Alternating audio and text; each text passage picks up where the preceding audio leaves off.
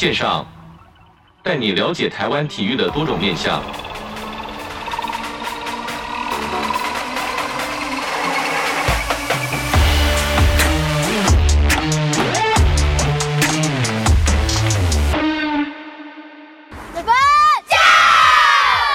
你要勇敢的往前走啦，不要害怕说啊，我今天这件事情做了就会失败怎样的？因为自己打球过来，越怕越不会成功啊。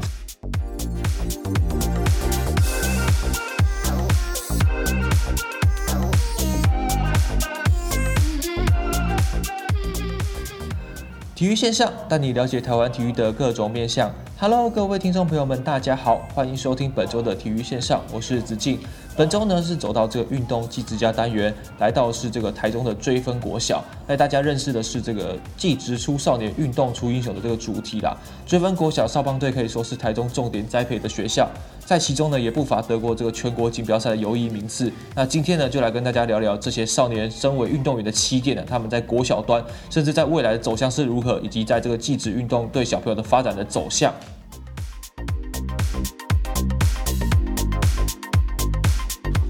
好，现在在我身旁的是这个追分国小少棒队的教练郑坤达教练。教练你好，你好。首先，先请教练给我们介绍、听众介绍一下这个追分国小少棒队的队史跟特色。我们球队是成立于民国九十六年，嗯，那我们主要球队的教练都是用外聘的方式，然后我们是比较属于社团模式的。那，嗯，原本是技术老师在带，然后还有一位小仪老师在带。那我们，那他们两个。当时有两个非常好的成绩，就是软式全国第三跟第五。是。那那我来到这边之后，因为有一点比较像是重整球队的状况，因为我刚来的时候球队小朋友剩不到十五个，我记得没错，十二个左右。哇，十二个。对，哎，那所以所以后来就是先招生之后，然后慢慢的人越来越多，然后是。第一年我们是完全没有成绩，就是出去比赛都是几乎都是输。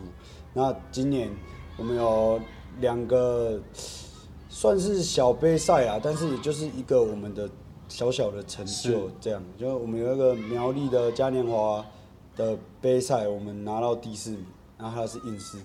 然后台北的福尔摩沙杯我们是拿到第三。是，像教练刚才说，就是进来的时候其实只有十二人，那十二人其实。要受上全部受上场比赛也是刚刚好而已。那在这个过程中，你在进来的时候有没有觉得说，我靠，那这样子我这样子来这些这些小朋友，我到底要从哪边下手，或者是从哪边开始去冲着这支球队呢？其实当当时当时的想法就是，因为我刚来，我还不清楚这边怎么的招生的模式，所以我我自己也不是很清楚。但是我当下的想法是我先把这十二个人先练好。先把球队里面的状况整理好之后，我再来开始做招生。那我大概是来到半半年之后，比较算是下学期的时候，才慢慢开始就是开始找人进来这样。以教学来说，在进来之后，小是怎么去跟这些十二个仅有十二个小朋友去做配合跟默契呢？嗯，其实我一开始只找我只比较雕六个了，因为其他有的真的女生。不是女生，要不然就是太小了。哦，是对，所以我我通常我我刚进来只是重整内野而已，就是把内野先安顿好，我的内野有办法运作，然后投手这样。那我是慢慢的外野才慢慢的接到的，像我刚进来的第一年的比赛，只要球打到外野，一定是安打，就是球完全就是接不接不起来。对，因为毕竟外野就是低年级的，要不然就是女生呐，所以慢慢的人越来越多，所以才有慢慢的这样补进来。是，其实看到补进来之后，像一路的心路历程，这样一届一届这样带，其实像教练现在目前是第第二年，第二年。那第二年这个成绩来说，自己的成长跟小小朋友的信心，应该是慢慢的跟一开始完全是天壤之别吧？对，其实我我去年的比赛打完，我觉得我们去年还有那几个六年级，所以我觉得还不错。我想说，今年我们那几个六年级都毕业了，反而我我以为说成绩会比较差，那结果其实其实。我也觉得很庆幸，这群小朋友很乖啊，也是很认真啊。他们也是慢慢的从输，然后慢慢的找到赢球的感觉。我觉得其实这个过程对他们来说，其实也是蛮蛮可贵的。是像刚才教练说十二个嘛，那到一一届一届这样起来，那郭小端可以算是这个体育选手的启蒙。那球队是如何找些这些小朋友呢？十二个就十二个在这边，那现在扩充到可能有一队二队，那这些小朋友是怎么去找的挑到这些小朋友？是从班上吗？还是是从可能还没上国小之前就找到了？嗯，我目前都是以班上为主啊。其实我只要上体育课，我有上到班级，我就是都会上第一堂课就会开始招生，就是说我们棒球队，就是只要你有兴趣，你就可以过来。过来棒球队这边找我，那我们你如果来有兴趣之后，你就可以继续留着这样。那怎么去跟班导师做配合呢？像班导师可能会要掌握这些人数嘛，那怎么去跟班导师配合？说，哎、欸，这个小朋友目前这个时间是归我管，那他在从中可以得到什么样的学习？像如果他只要确认说他都已经 OK 了，他来练都要来练球了，那我就会先去跟。先跟家长先沟通好之后，就是跟告告诉家长说，啊，我们的练球时间是什么时候？早上的时间、中午的时间跟下午的时间。那家长有时候就会决定说，小朋友先不要练下午，我先练早上或中午。是。那我接收到这个讯息之后，我就会隔天就会去跟他的班导师说，哦，这个小朋友他他这个礼拜哪一天早上要来，哪一天中午要来，就是都会先。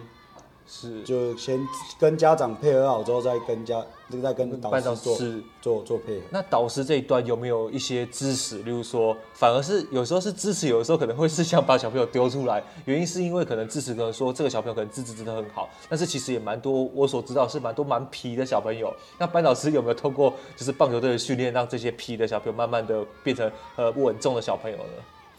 还是有，就是老师希望我就是多收一些学生，就是也是算是帮我推广啊，也不能说他丢出来，因为因为我也是说拜托老师说，学小朋友如果有兴趣的话，你就让他来没关系，就是如果家长这边还先不同意，那那我们就是先来让他早上或中午让他来看也没关系，是，对对对啊。其实小那个老师的想法都是他早上来，中午来，那他上课就会消耗比较多精力，上课会比较认真，比较专心。对对对对对，还。老师有老师是说有差啦，没错。其实相信小朋友透过这个消耗精力之后，其实是比较可以专心在这个读书，就不会去吵其他小朋友了。对对对。那不过这个国小教育其实是比较呃特殊的。那以家长来说呢，就是少子化的现在，家长都希望说小朋友可以在这个练体育的过程中获得成长啦。那教练跟家长端这边是怎么去做沟通，或者是有没有成立一些平台或者是后援会之类的，去跟家长说明你现在的这个训练的走向？像我们有那个，我们有一个追分国小的那个后援会啦，就是我们有用 FB 有创立一个粉丝团，是。那我赖也有群组，哎，那我觉得我们家长其实也不太会过问说我的训练内容是什么，因为我们家长一向就是都蛮支持我。像如果我要加练六日，家长也都是不太会请假，也都是会就是把小朋友带来这样。那以自己来说，如果是加练六日的话，那这样你自己的时间不就也被吃掉了吗？对，没错啊。我我我认为，你一个球队要成长，那你教练一定就是一定会牺牲啊。我觉得这是很，我觉得这是很正常的事情，因为不可能不牺牲时间，球队就会成长，这是不可能发生的事情。那我有听说，像我的同学在桃那个北科复工哦，是。嗯我有个同学在北科附，他也告诉我，他基本上是没在放假的，我都是练到礼拜六，礼拜六都是加练呐，对啊，一因为一定要有加练，成绩才会出来。你你说平常一到五这样练，其实一到五我觉得除了礼拜三有练到东西，其他两像其他四天，早上二十分钟，中午四十分钟，下午一个小时半啊。如果要遇到冬天，等于剩一个小时，所以练球时间是真的很短，然后再加上。因为自己出来教球也没有到很多年，经验也不是说很丰富，我也是自己需要花比较多时间去观察选手的状况、小朋友的状况，跟也要自己去慢慢的去想，因为想也是需要时间，对，也是要思考要怎么让小朋友进步，所以也是自己的经验比较没有那么多，所以。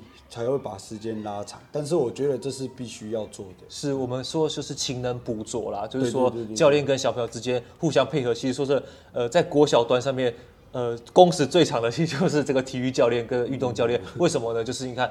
呃，为了成绩，为了这个小朋友的成长，其实，在礼拜六加练其实是是有那个必要的。说真的，像教练说的，他自己成长之外，其实像我相信小朋友的收获一定更大。那其实资源呢，一直都是这个基层学校面临的最大问题。我觉得这些基层教练真的很厉害，就是说除了照顾学生，你看连礼拜六、礼拜天都要照顾这些小朋友的起居，就是说交通啊，或者是吃饭等等。那资源又要到位，那教练对于这个资源的分配上面，大致会分为哪几项呢？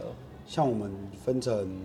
东域油压董事长赞助，哇，是对，然后跟我们最近环中福伦社也有赞助我们这样，然后再来就是靠棒球深耕计划，是对对对，然后就是就是靠这大概就是这这三项。以这是福伦社跟这个油压这个老板来说，这些老板在基层部分，他们应该是付出蛮多的心力跟。劳力来为了这个球队发展吧。嗯，那通常他们是怎么是知道说小朋友需要什么，或者是球队需要什么的？呃，像东玉油压的老板，他是之前之前他就已经很早很早之前就赞助，在我还没有来之之前，他就已经在赞助了。他就是呃认为说小朋友打球很辛苦啊，就是他也买了一台校车给我们，也是想说我们交通会这样会比较方便。那他因为也知道棒球。的用具就其实消耗品其实是很贵的，是球啊球棒等等，对对对对，所以他所以他也是想到这些，他就是固定每年都会这样赞助我们这样。是，那在这对小朋友来说，看到这些这些大大哥哥大叔叔们来赞助，那对于他们来说，他们的表现来说，会不会有更更加分的效果呢？其实一定会啊，像小朋友最近，因为他有赞那个福伦社有赞助我们一台那个发球机。哦，发球机是，对对对，他们其实在练习的时候，他们就会变得比较认真说，说啊，我我我就是要打这个发球机，是。对，难得有这么好的用具，是，有也是会变得比较积极，然后其实他们他们我慢慢的会发现说，他们也知道他们很多人在我们我们有很多人在帮助我们，是，所以他们有时候自己表现不好，或者是就是。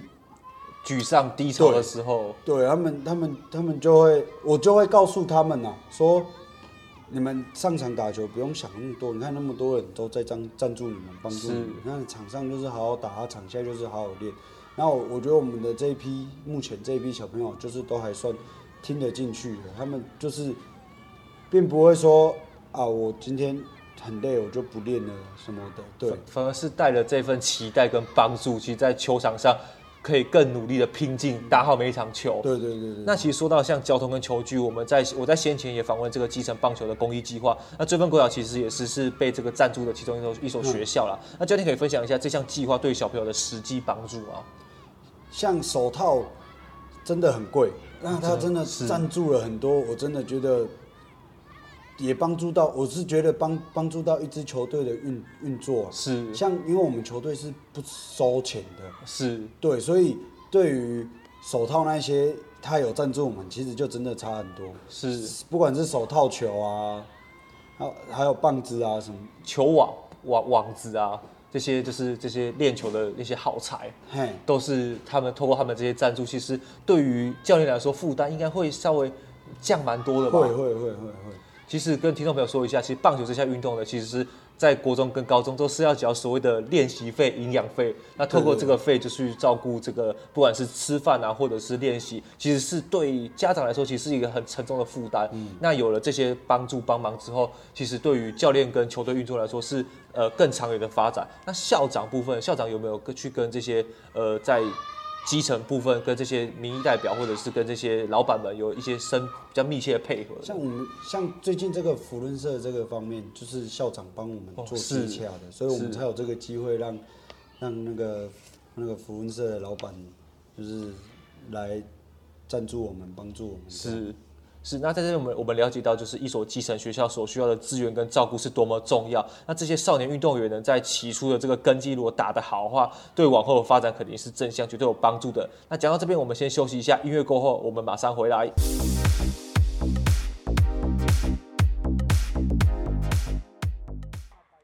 体育线上带你了解台湾体育的各种面向。今天子敬呢是来到这个台中的追分国小，追分国小呢可以算是一所中型的学校了，但是学校规模大跟小其实并不是那么重要，重要的是有一群愿意付出的教练跟老师。那当然还有这群走在这个运动这条路的少年运动员们。在上一段呢有跟教练聊到这个学校的教育方针跟资源学习等等，那接下来就要跟教练聊聊的就是说，我们这个节目其实要传达的重要的目的就是说，体育也不也是一种技职教育？那透过体育所加成的这些学业成绩，甚至未来的人生啊，可肯定是让这些小朋友如虎添翼。那教练想请教你的是，在这种资优人才的学校，同学是如何兼顾术科与学科的？那学校这边有没有要求呢？这个非常重要哦。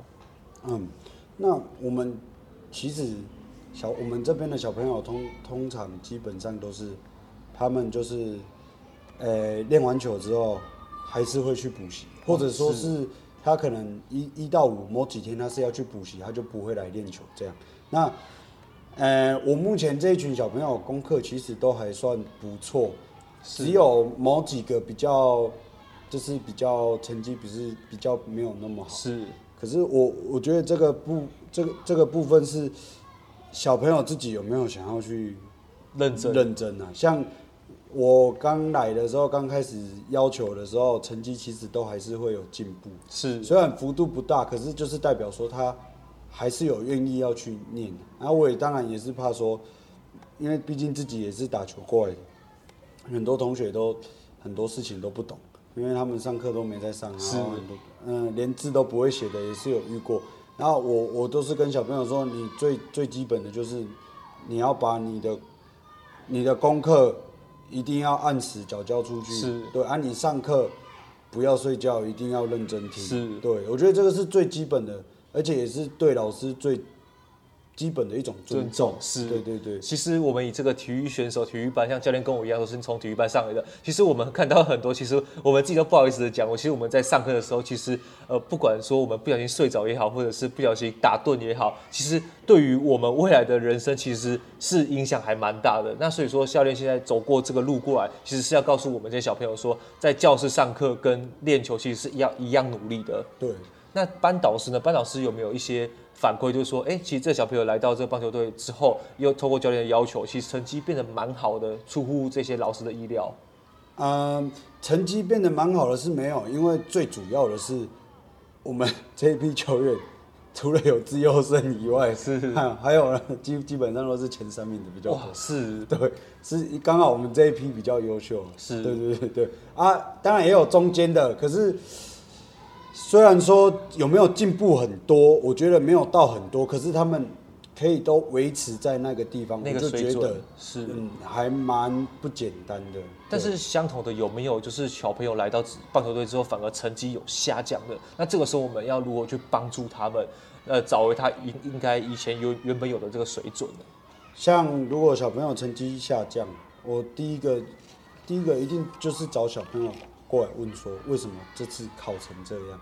那小朋友通常是都不会讲话，因为其实不用不用问也会知道说小朋友就是可能练球回去很累啊，是该念的没有念，那成绩当然就会下下降。可是我我觉得呃小朋友你只要愿意花时间告诉他跟他沟通，其实他下一次考试他就不会差。他就一样会再把他自己的水准再拉回去，是对，因为你而且因为我们球队一定会有处罚嘛，是对，那他他也知道不想被处罚，那就是要把这件事情做好。然后我也是很常跟小朋友说，你在球队就是球员，那球员有球员的本分，可是你来到教室之后，你就是学生，那学生就是有做学生的本分，没错。我我也是这样告诉他，有时候你出社会了，你你今天你今天上课迟到。老师可能念你几几句而已，可是如果你今天出社会，你上班迟到，那你可能是扣薪水，就是被 fire 了。对，是。我说你现在，你现在被处罚只是跑步而已，那是简单的。对，都是简单的。你以后出去面对的不是只有这些。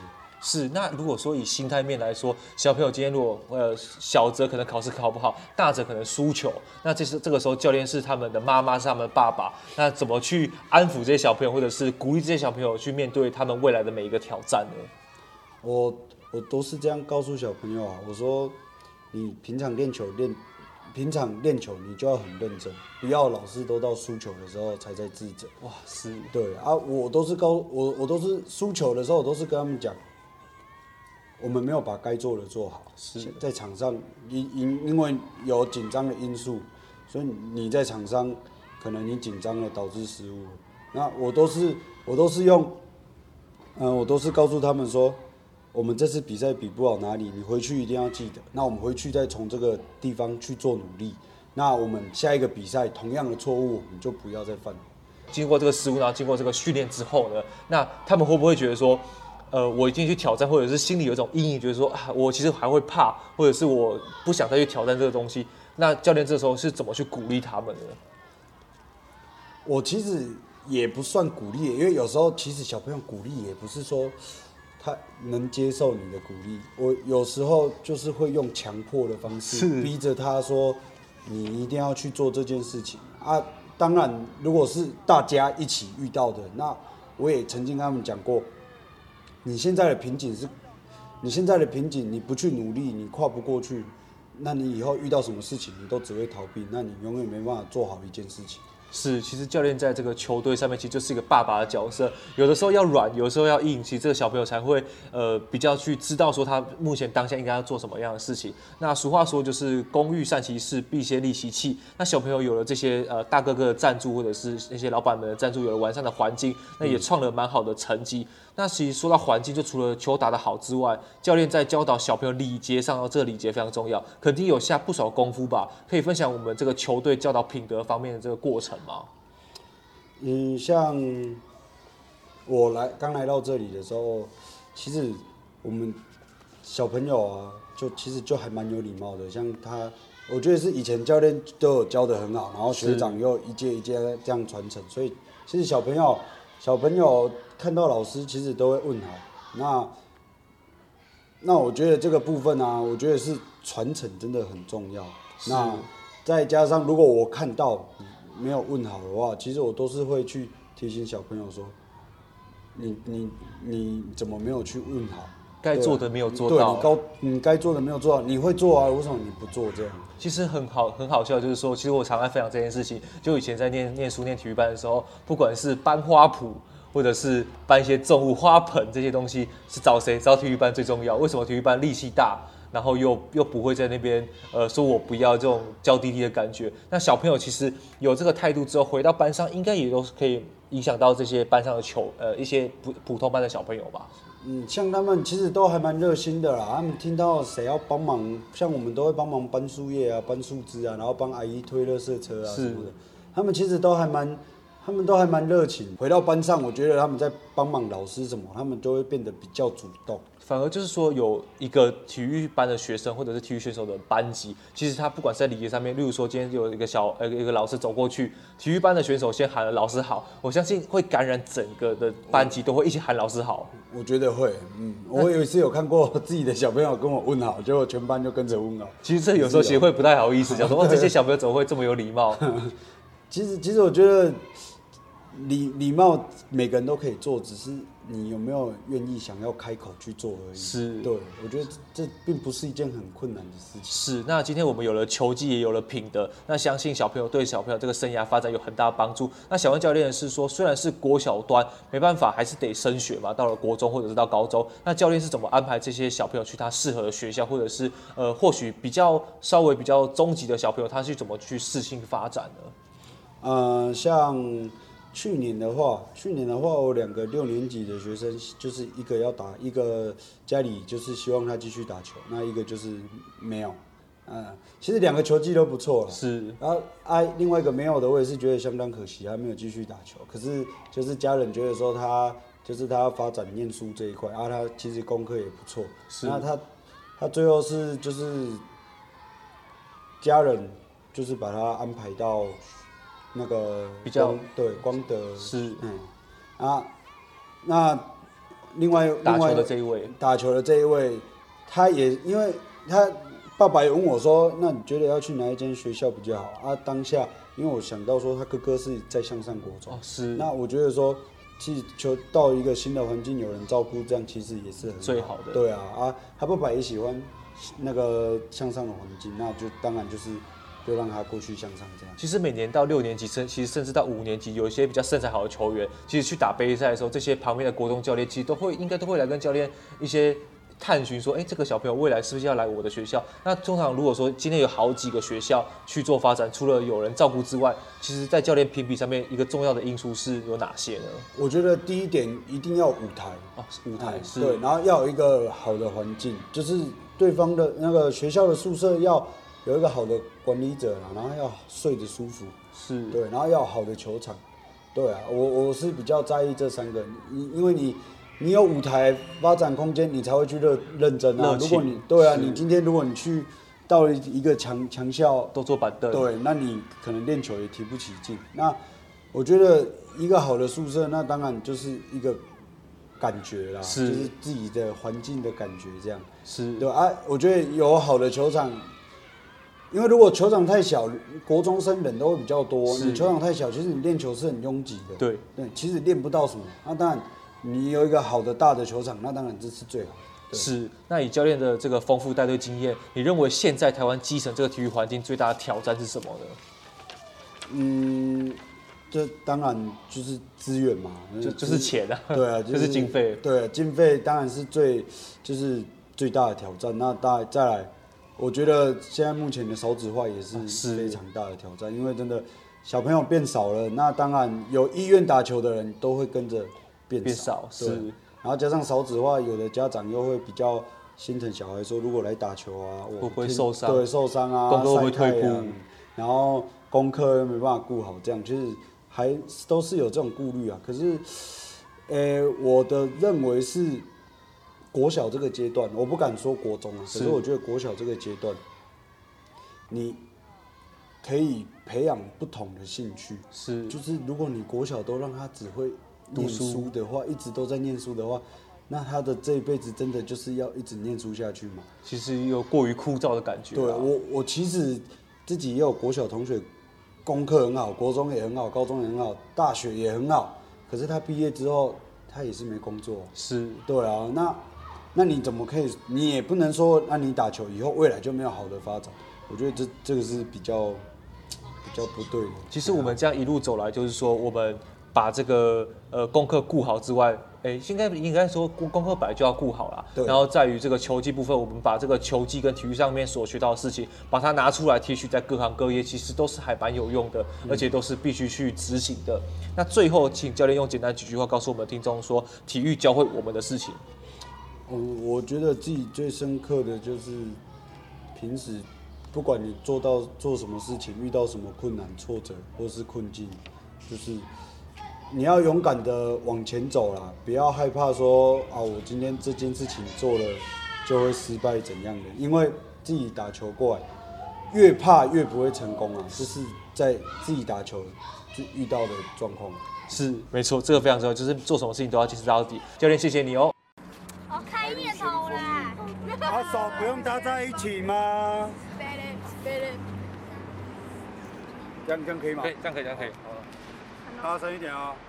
出发！